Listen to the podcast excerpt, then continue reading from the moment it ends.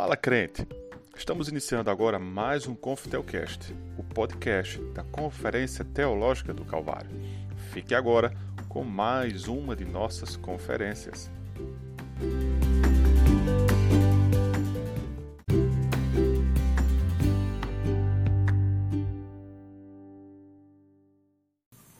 Graça e paz em Jesus Cristo. Eu quero dizer que é uma alegria muito grande estar aqui com os irmãos, as irmãs, e ter a oportunidade de mais uma vez abrir a palavra de Deus para nós pensarmos juntos uh, no que, o que a Escritura ensina para a gente sobre a sua própria autoridade. Quero convidá-lo para orar mais uma vez. Uma coisa boa que o cristão faz e que é um verdadeiro milagre é falar com Deus. Já parou para pensar no que significa oração? Você emite alguns pensamentos às vezes e nem pronuncia palavras, ou às vezes você balbucia algumas palavrinhas. E a Escritura diz que essas palavras que você balbucia, que você imagina, elas atravessam o cosmos e chegam diante do Deus vivo. E enquanto milhões e milhões de cristãos oram, Deus recebe todas as orações ao mesmo tempo, no mesmo instante, e ele age na terra por sua santa providência através dessas orações. Então vamos falar com ele mais uma vez e pedir que ele abençoe esse nosso tempo. Senhor, nós te louvamos, nós bendizemos o teu nome, tu és o Senhor dos senhores, o Rei dos reis, o Todo-Poderoso. Nós confiamos em ti, expressamos em ti a nossa fé e suplicamos que tu estejas conosco agora. Que a tua bênção seja conosco.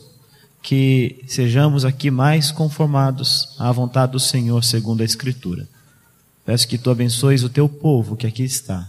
E que o nome do Senhor em nosso meio seja glorificado. Amém. Amém. Meus irmãos, nós estamos falando hoje sobre a autoridade das Escrituras. E é quase impossível nós falarmos da autoridade das Escrituras sem nos referirmos a um momento muito importante na história da fé cristã. Esse momento foi celebrado no ano passado, em mil, ah, no ano 2017, não é? como os 500 anos da Reforma, a Reforma Protestante. Porque na Reforma Protestante, um dos lemas mais importantes não é, que moveu aqueles homens de Deus naquela obra de mudança de pensamento acerca de como a igreja vivia, não é, e de como ela interpretava a Escritura, de como ela lidava com a doutrina. Este lema foi o sola Escritura, somente a Escritura. Nos dias da Reforma, era importante trazer a Escritura, foi necessário trazer a Escritura de volta para o centro da vida da igreja. Mas eu preciso dizer uma coisa muito importante aqui. A igreja de então, a Igreja Católica Romana, não disputava a ideia, por exemplo, daquilo que vimos ontem, de que toda a Escritura é inspirada por Deus. Não disputavam isto. Eles concordavam com isto. E ainda hoje concordam. Eles também não disputavam a noção de que não há erros nas Escrituras. Os católicos romanos, dos dias de Lutero, dos dias de Calvino e dos reformadores, concordavam que a Escritura é inerrante.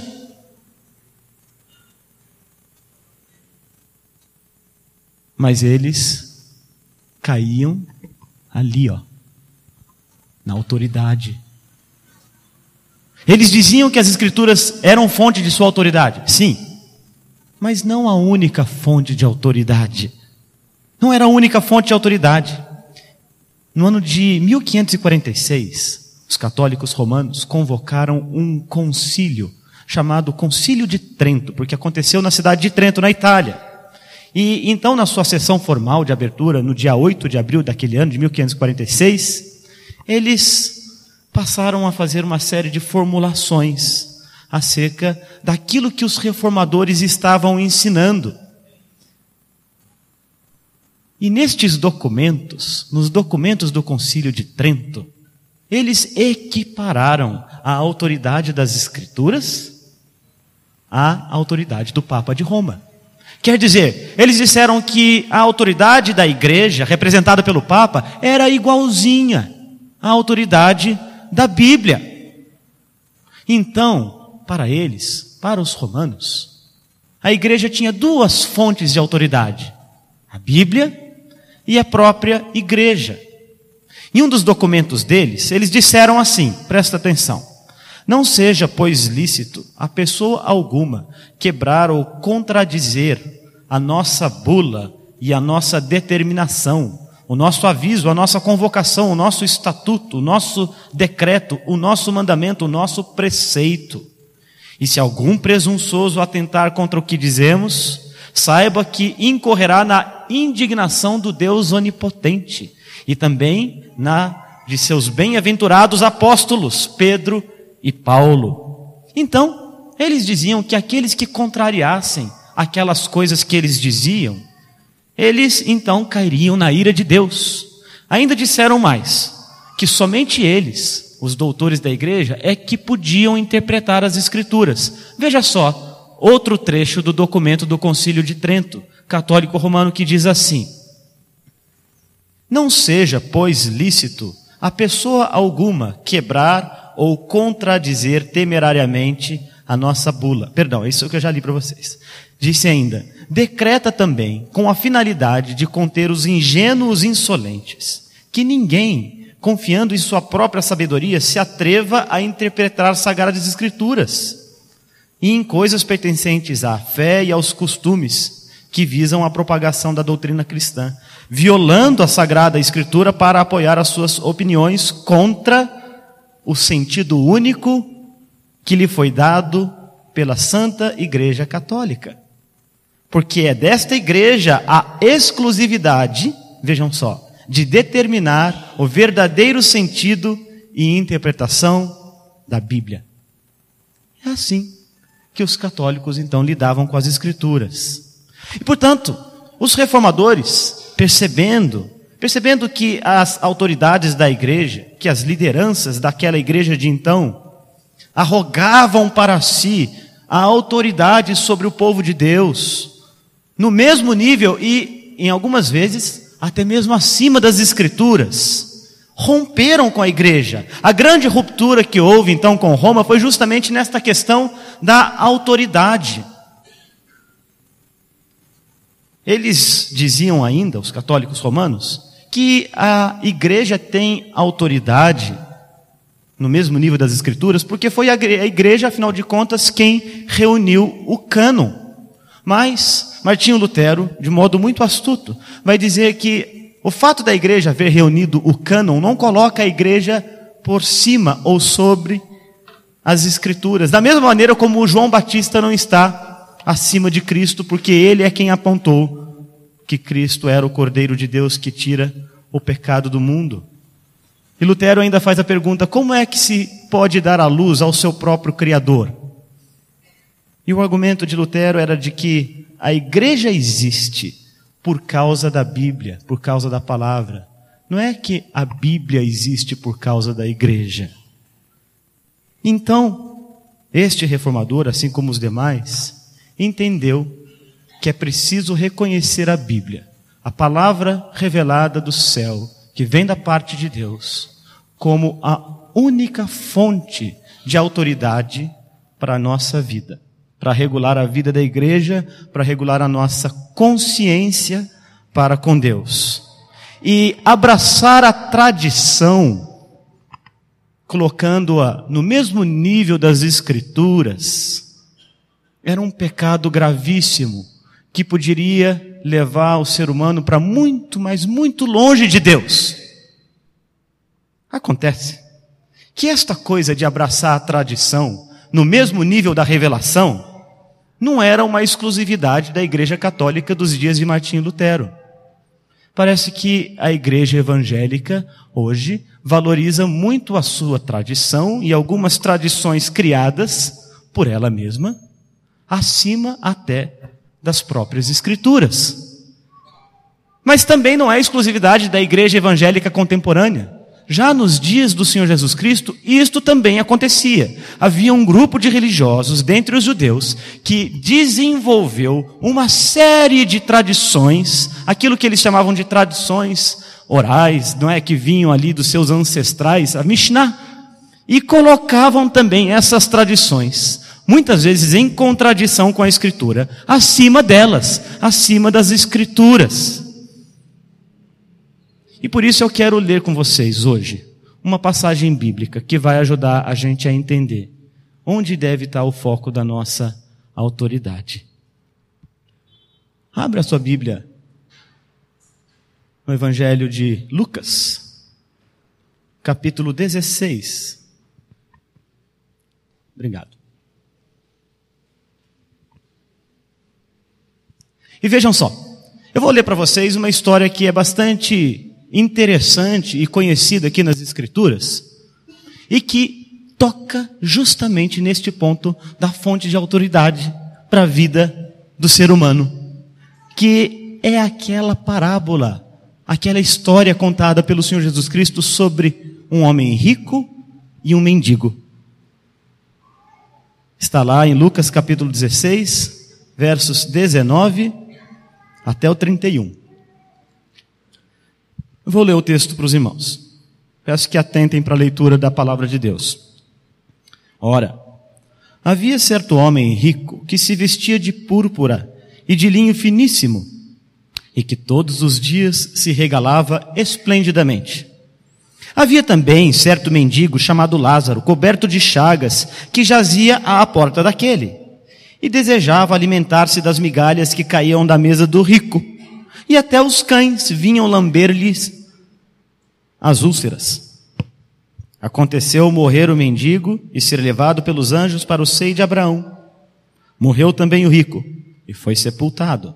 No inferno, estando em tormentos, levantou os olhos e viu ao longe a Abraão e Lázaro no seu seio. Então, clamando, disse: Pai, Abraão, tem misericórdia de mim e manda a Lázaro que molhe em água a ponta do dedo e me refresque a língua porque eu estou atormentado nesta chama. Disse, porém, Abraão, filho, lembra-te de que recebeste os teus bens em vida, e Lázaro igualmente os males. Agora, porém, aqui ele está consolado, tu em tormentos. E além de tudo está posto um grande abismo entre nós e vós, de sorte que os que querem passar daqui para vós não o podem, e nem os de lá passar para nós. Então replicou o pai, eu te imploro que mandes à minha casa paterna, porque tenho cinco irmãos, para que lhes dê testemunho, a fim de não virem também para este lugar de tormento. Respondeu Abraão: Eles têm Moisés e os profetas. Ouçam-nos. Eles têm Moisés e os profetas. Ouçam-nos. Mas ele insistiu: Não, pai Abraão. Se alguém dentre os mortos for ter com eles, arrepender-se-ão. Abraão lhes disse: Se não ouvem a Moisés e aos profetas, tampouco se deixarão persuadir, ainda que ressuscite alguém dentre os mortos. Muito bem. Esta passagem está falando da autoridade das Escrituras. Ela é uma passagem muito rica e que evoca imagens muito poderosas na nossa imaginação. Quando nós lemos este trecho, ficamos impressionados. Não sabemos exatamente se esta história que o Senhor Jesus Cristo conta para os seus discípulos e também para os fariseus é uma parábola ou um relato histórico. A maioria dos estudiosos entende que se trata de uma parábola. Parece que os elementos centrais da história indicam ser uma parábola. Mas, parábola ou não, o ensino proferido para o Senhor Jesus Cristo traz algumas verdades muito impactantes, para as quais todos nós precisamos atentar. Ele diz algumas coisas aqui que são realmente inquietantes neste ensino.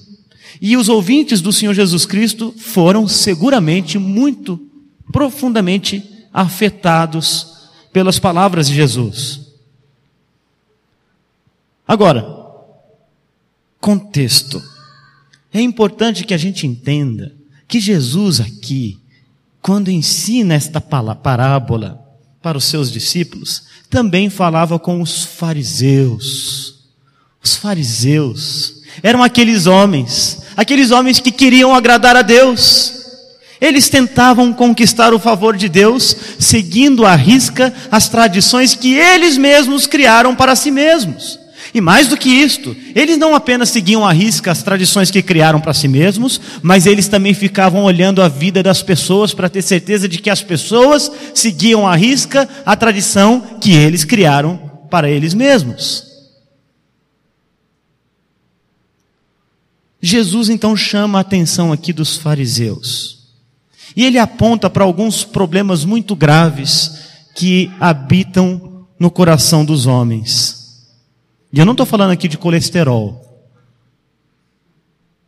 Alguns versículos antes, quando a gente lê esta passagem, capítulo 16, Lucas está chamando a atenção, se você quiser abrir para o comecinho do capítulo 16, verso 14, ele chama a atenção que os fariseus eram avarentos. Eles haviam ouvido a, a parábola anterior do Senhor Jesus Cristo e estavam ridicularizando ao Senhor. E quando Lucas registra aqui essa característica dos fariseus, a sua avareza, ele está dizendo para nós que estes homens, eles gostavam das aparências, eles gostavam da opulência, eram altivos, gostavam de ser vistos e admirados entre os homens. Eles gostavam de dinheiro, gostavam de riquezas, gostavam ainda mais da influência que exerciam sobre os outros, gostavam do poder que tinham sobre os homens, gostavam da atenção que atraíam das pessoas. Eles queriam fazer inveja nos homens mas eram pessoas mesquinhas, que não ajudavam a ninguém, que não se preocupavam com o próximo, que não tinham amor por nada nem por ninguém. Eles não assistiam às viúvas, não cuidavam nem dos seus próprios pais e muitas vezes alienavam e abandonavam as suas esposas. Por isso que quando Lucas aqui começa a registrar sobre os fariseus, no verso 18 nós vemos Jesus Cristo repreendendo aos fariseus e fazendo uma nota aqui sobre o divórcio. Porque aqueles homens que se diziam muito religiosos e que diziam cumprir a lei de Deus, cumprir a Torá, cumprir a vontade de Deus, todavia eram falhos nas coisas mais elementares, mais fundamentais. Nem na sua própria casa eles cuidavam direito. Muitas vezes alienavam as suas esposas, deixando-as abandonadas. Como a gente vê aqui no verso 18.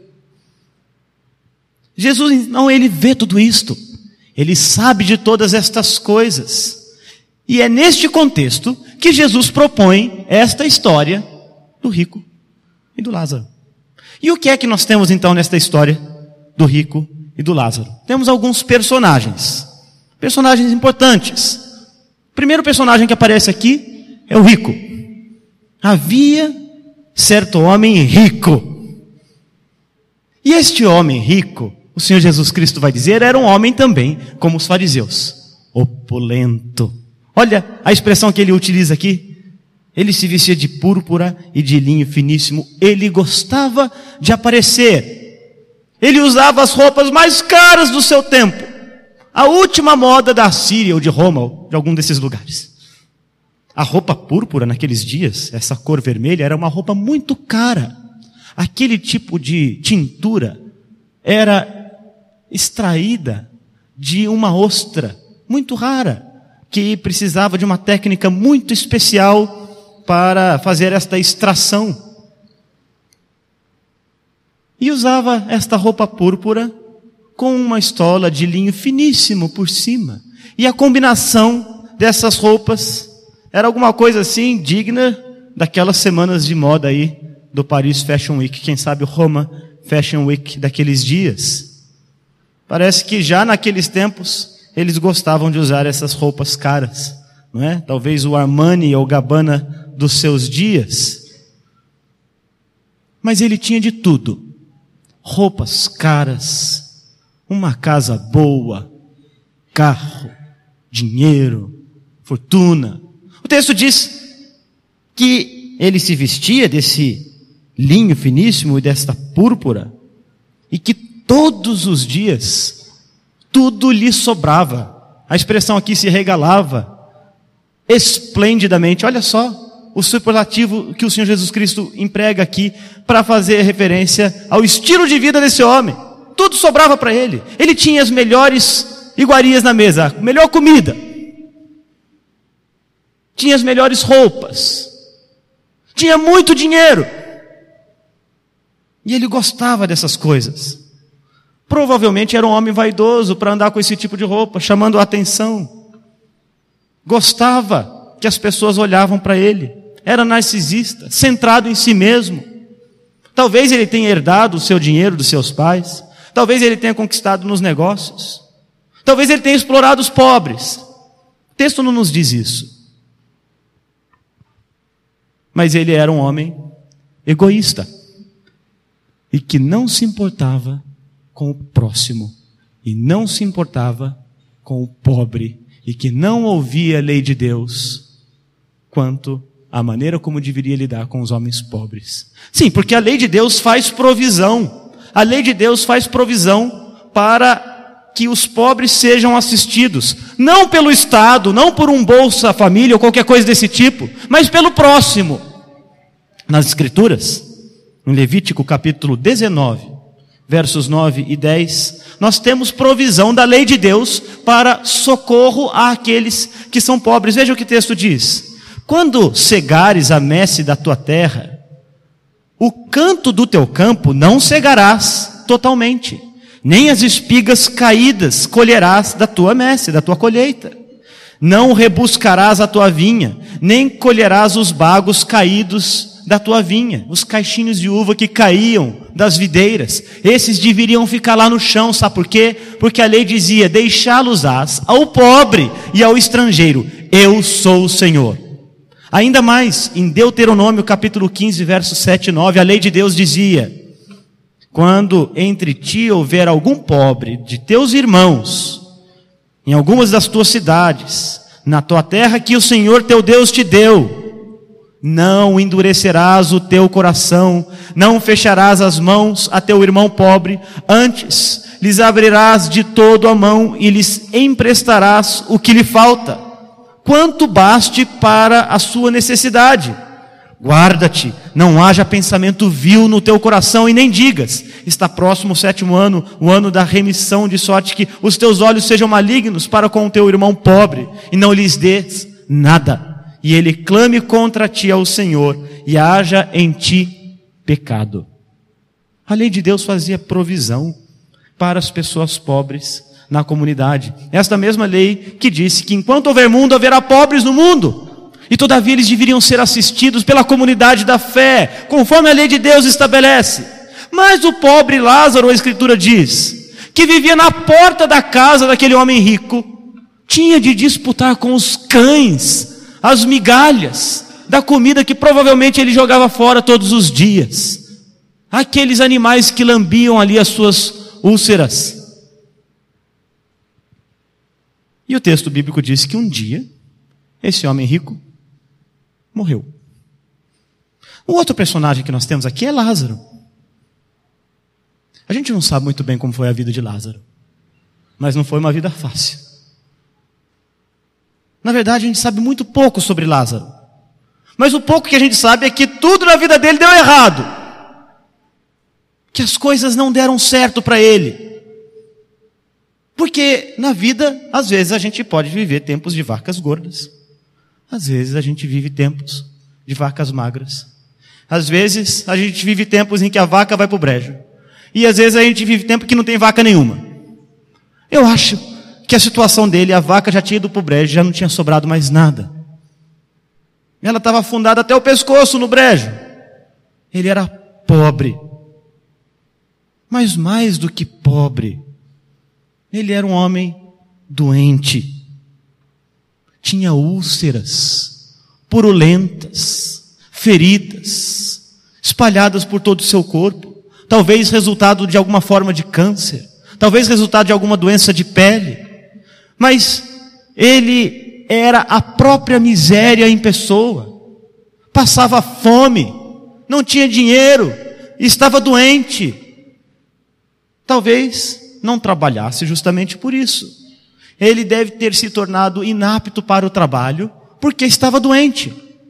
E naquele tempo, não havia nenhum tipo de socorro aos doentes, exceto pela boa obra de um judeu fiel. Não havia nenhum judeu fiel para assistir aquele homem.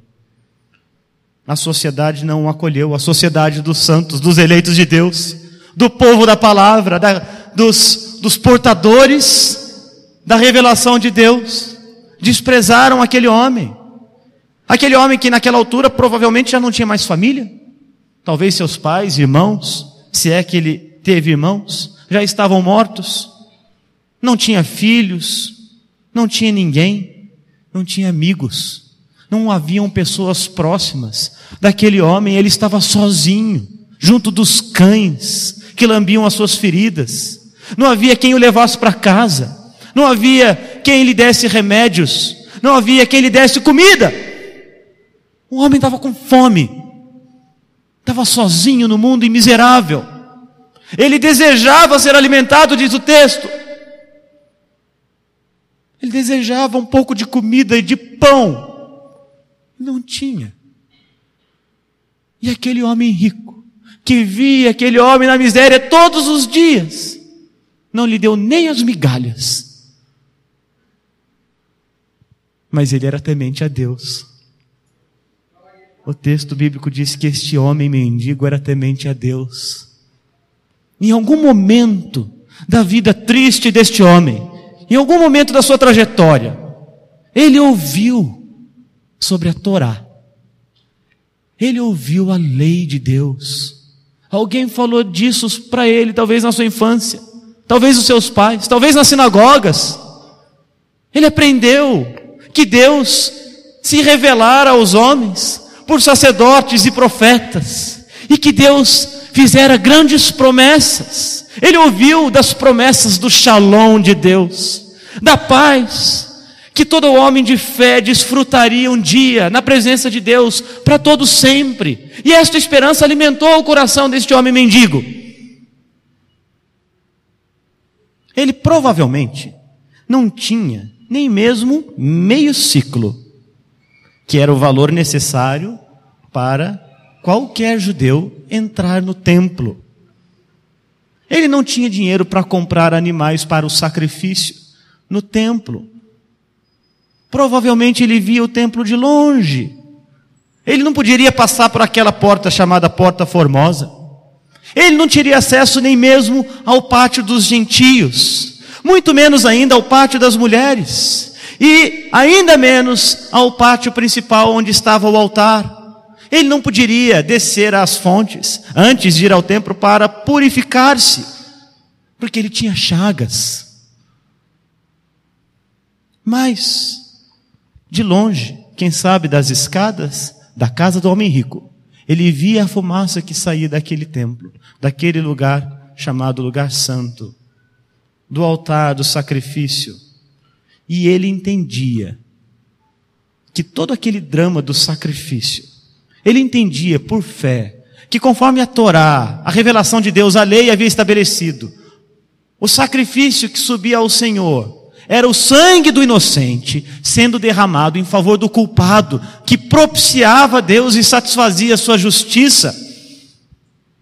Ele entendia que isto era expressão de misericórdia de Deus que visita o homem em graça.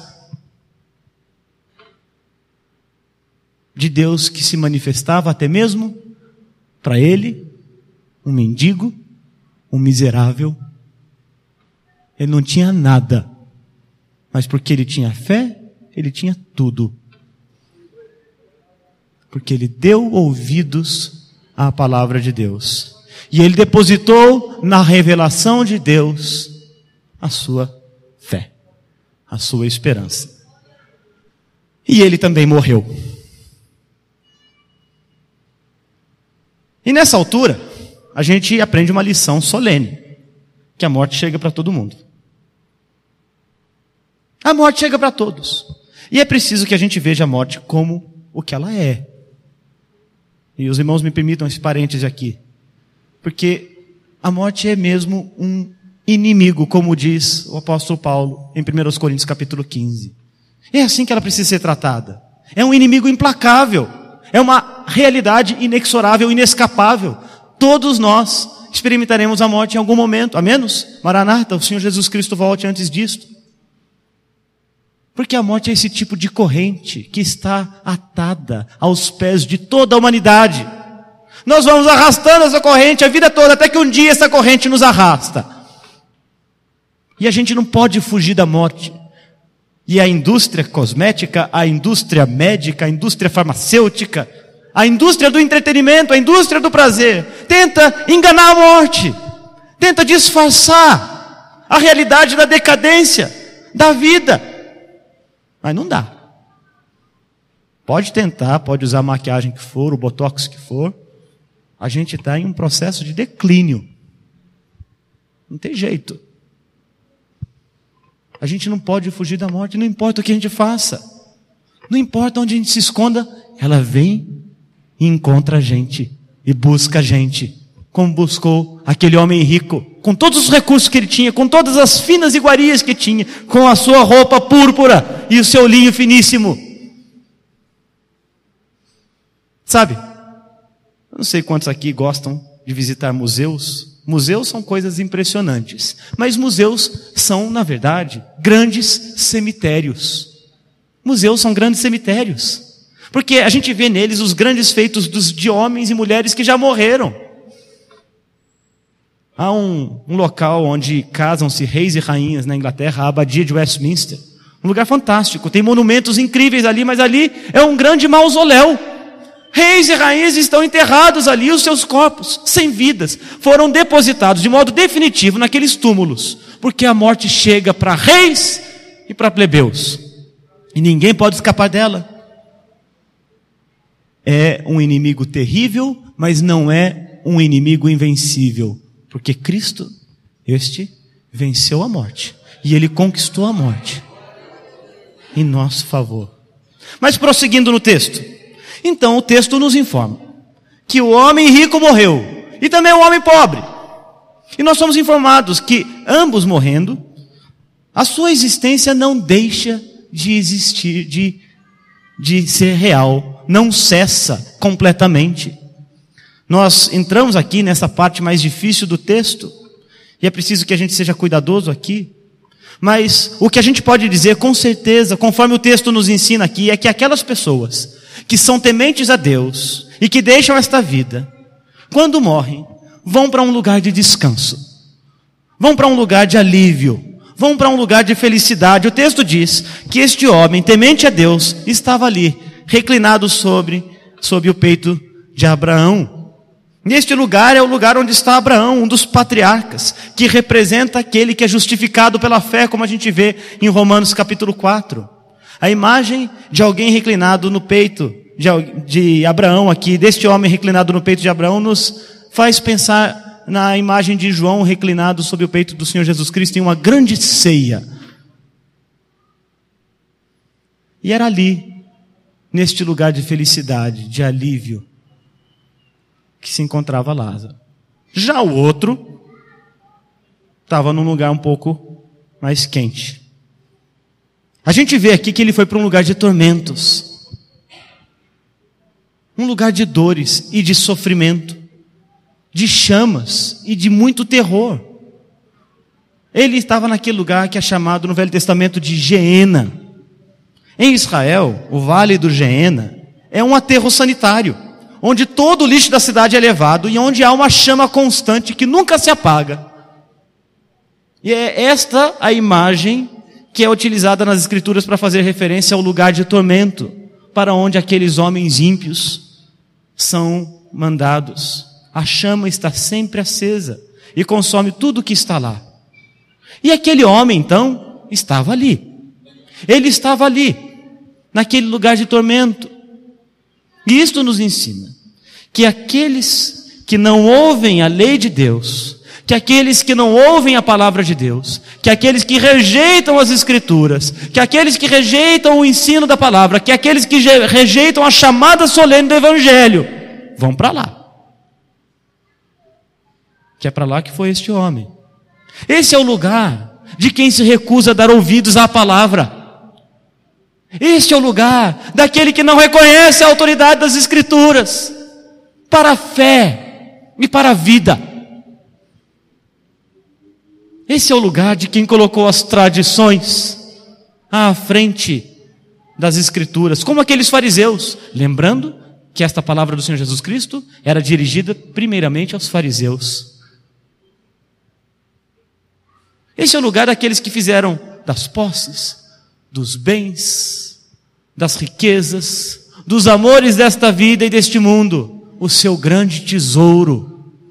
Daqueles que idolatram prata e ouro.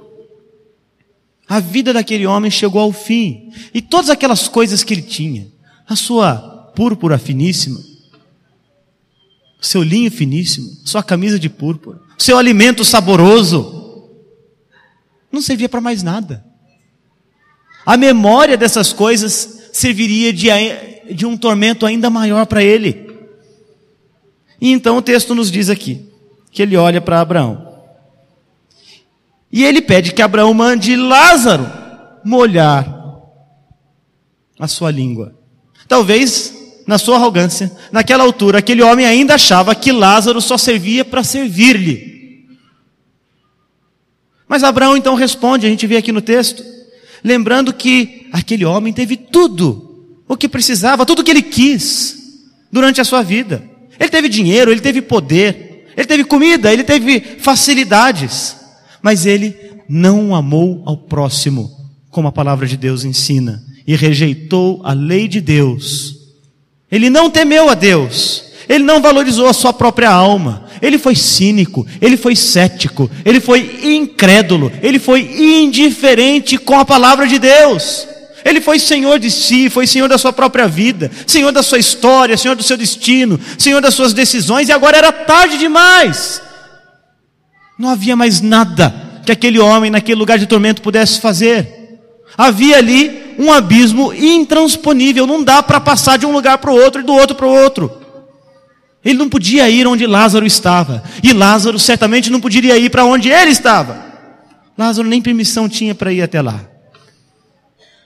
Então, ao perceber aqui a sua realidade terrível, ele agora vai apelar, verso 28, em favor dos seus irmãos. Porque tudo indica que o caminho dos irmãos dele era exatamente o mesmo em que ele estava. Talvez então ele tenha calculado na sua mente que se ele fizesse algum bem aos seus irmãos, ele poderia alcançar algum tipo de favor. E se foi esse o caso, mais uma vez ele está sendo egoísta e pensando nas suas próprias necessidades, como ele sempre foi durante a vida, agora ele também é durante a morte. E mais uma vez, ele quer que Lázaro faça o serviço para ele. Ele quer que o pobre Lázaro seja o mensageiro, o servo dele, que vá até lá e fale aos irmãos dele sobre esse lugar de tormento. Note que ele não está preocupado com os pobres, não. Mais uma vez. Ele não está aqui propondo que os seus irmãos façam bem aos pobres, inclusive, na proposta que faz a Abraão. Não é isto.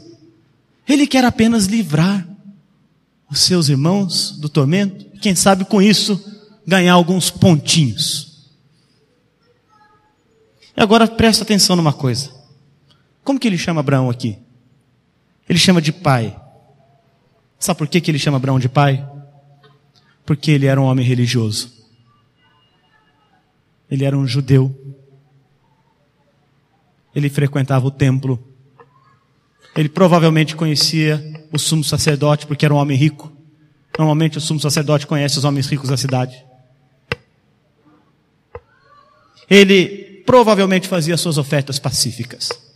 Provavelmente comprava muitos gados e ovelhas para serem levadas. Entrando pela porta de Salomão, passando pela porta formosa, indo até o pátio, ele chegava até aquele lugar e levava ali o seu sacrifício. Ele provavelmente era querido dos fariseus. Aquele grupo de religiosos judeus que, conforme a gente lê aqui, se justificavam a si mesmos. Olha só o verso 15: Vós sois os que ju vos justificais a vós mesmos diante dos homens, mas Deus conhece o vosso coração. Verso 15. E é possível que este homem rico tenha pensado que porque ele era judeu, porque ele fazia parte da comunidade da aliança, porque ele era um homem religioso, porque ele seguia suas tradições, porque ele tinha acesso também às promessas. Ele tinha acesso aos sacerdotes e ao templo. Que talvez por isso ele estava bem. Está tudo tranquilo comigo. Não preciso de mais nada. Eu tenho tudo que preciso. Mas ele não ajudava os pobres. Não foi capaz de estender a sua mão para dar um pão para um homem miserável. Irmão, um judeu da mesma família de fé, que fazia parte do mesmo concerto, da mesma aliança. E agora ele está vendo que as coisas não são assim.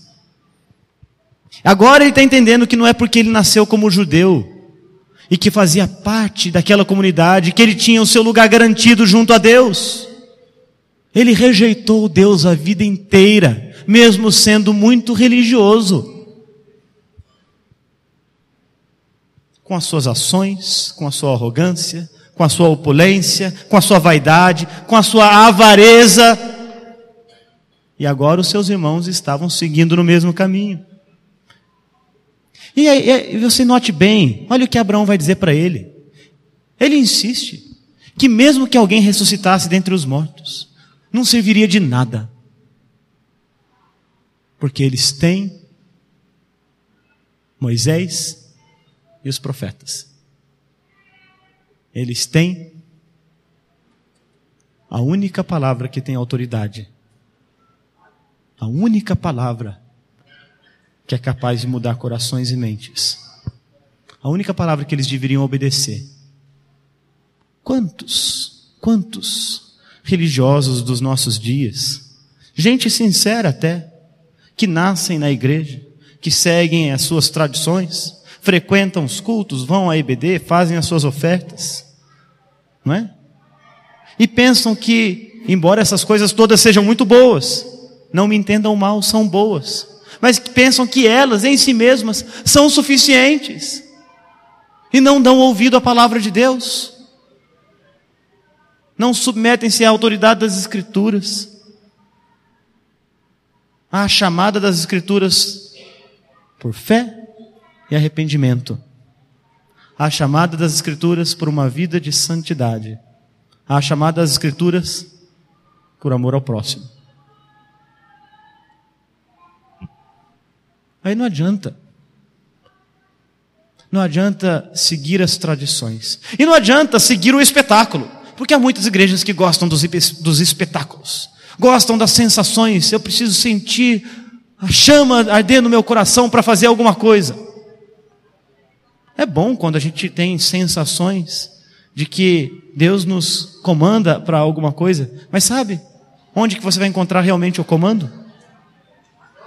Nas Escrituras, na palavra de Deus. Não tem outro lugar onde você vai entender a vontade de Deus para sua vida, se não for aqui. Fora disso aqui, fora das escrituras, fora da revelação, não há nenhuma outra fonte de autoridade, não há nenhum outro lugar onde você vai entender o que Deus quer de você. É aqui, na palavra dele.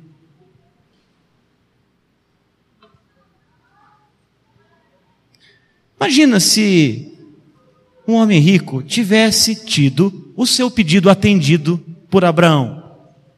O que será que Lázaro poderia ter dito para os irmãos de Abraão. Vamos imaginar aqui por um instante que Abraão então fizesse uma concessão e dissesse: tá bom, Lázaro vai lá e fala com os irmãos deste homem. O que é que será que Lázaro teria dito?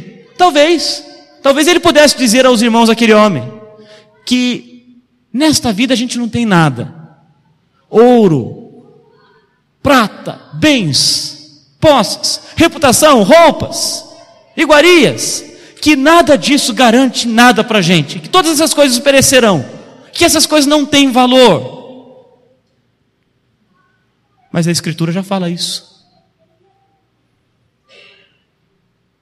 Talvez Lázaro pudesse ter dito que a avareza é um pecado grosseiro, que a avareza é um pecado grosseiro, e que a avareza significa idolatria idolatria das riquezas, idolatria do próprio ego, egocentrismo, e que a idolatria é uma afronta contra Deus e é uma afronta contra o próximo. Mas a Bíblia já diz isso. Então, talvez ele pudesse dizer que nós somos chamados a expressar amor ao próximo, que devemos amar uns aos outros, que devemos olhar com compaixão e misericórdia o sofrimento alheio, que devemos doar de nós mesmos, dos nossos bens, dos nossos recursos, do nosso tempo, dos nossos afetos, àqueles que precisam. Mas a Escritura já diz isso.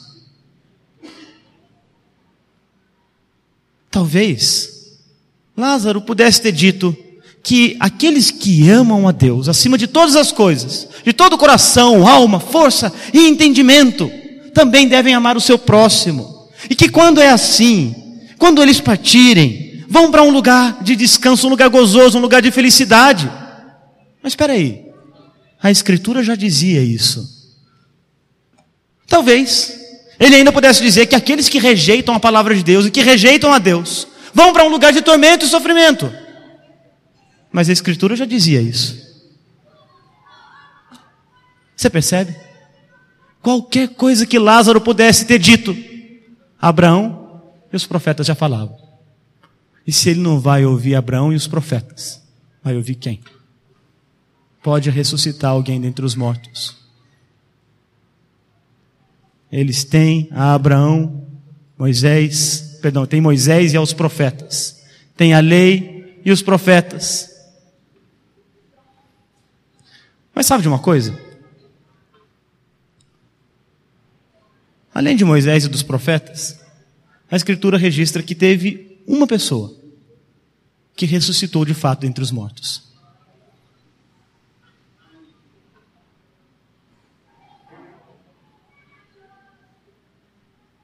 Nós temos a notícia de alguém que ressuscitou dentre os mortos. Que voltou. Voltou. Para nos chamar e seguir os seus passos.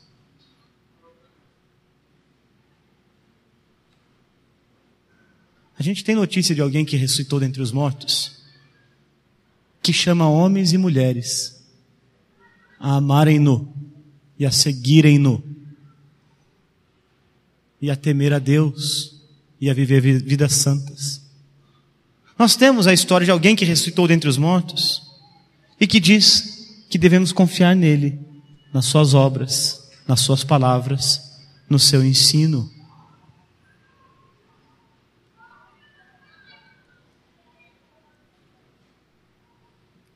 Veja só.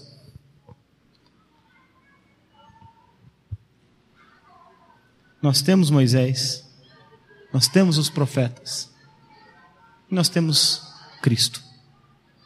Ele mesmo, Jesus, que está dizendo estas coisas, que propôs esta parábola e que ensinou aqueles homens, tanto os seus discípulos como os fariseus.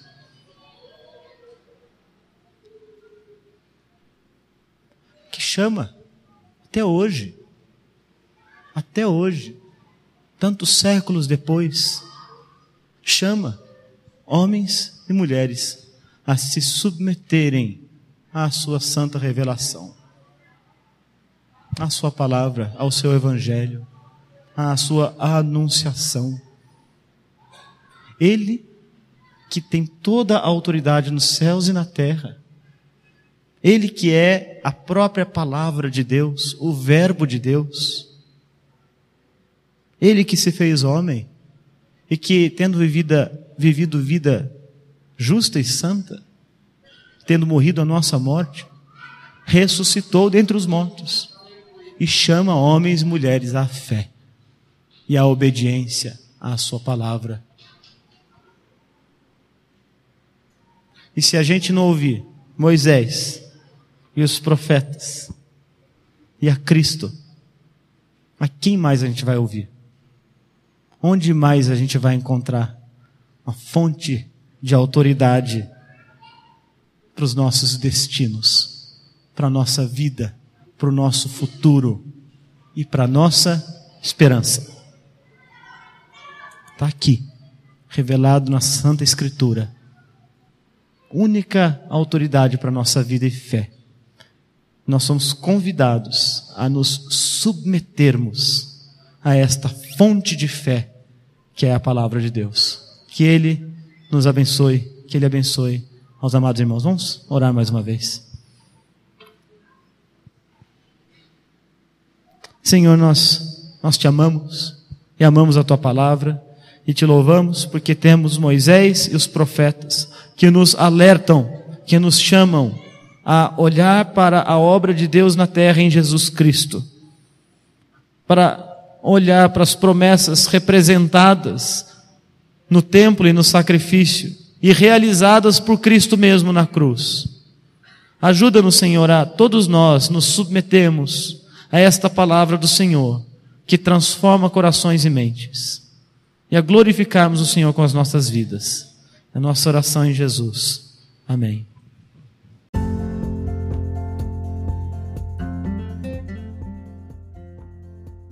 Você ficou com mais uma conferência teológica do Calvário. Você foi abençoado com esta mensagem? Compartilha com seus amigos, familiares, com toda a sua igreja. Ah, não esquece de acompanhar o nosso trabalho lá no Instagram, arroba Confitel do Calvário. Lá você terá todas as informações referente às nossas conferências teológicas, bem como este podcast. Esse foi Confitelcast Teologia que nunca envelhece.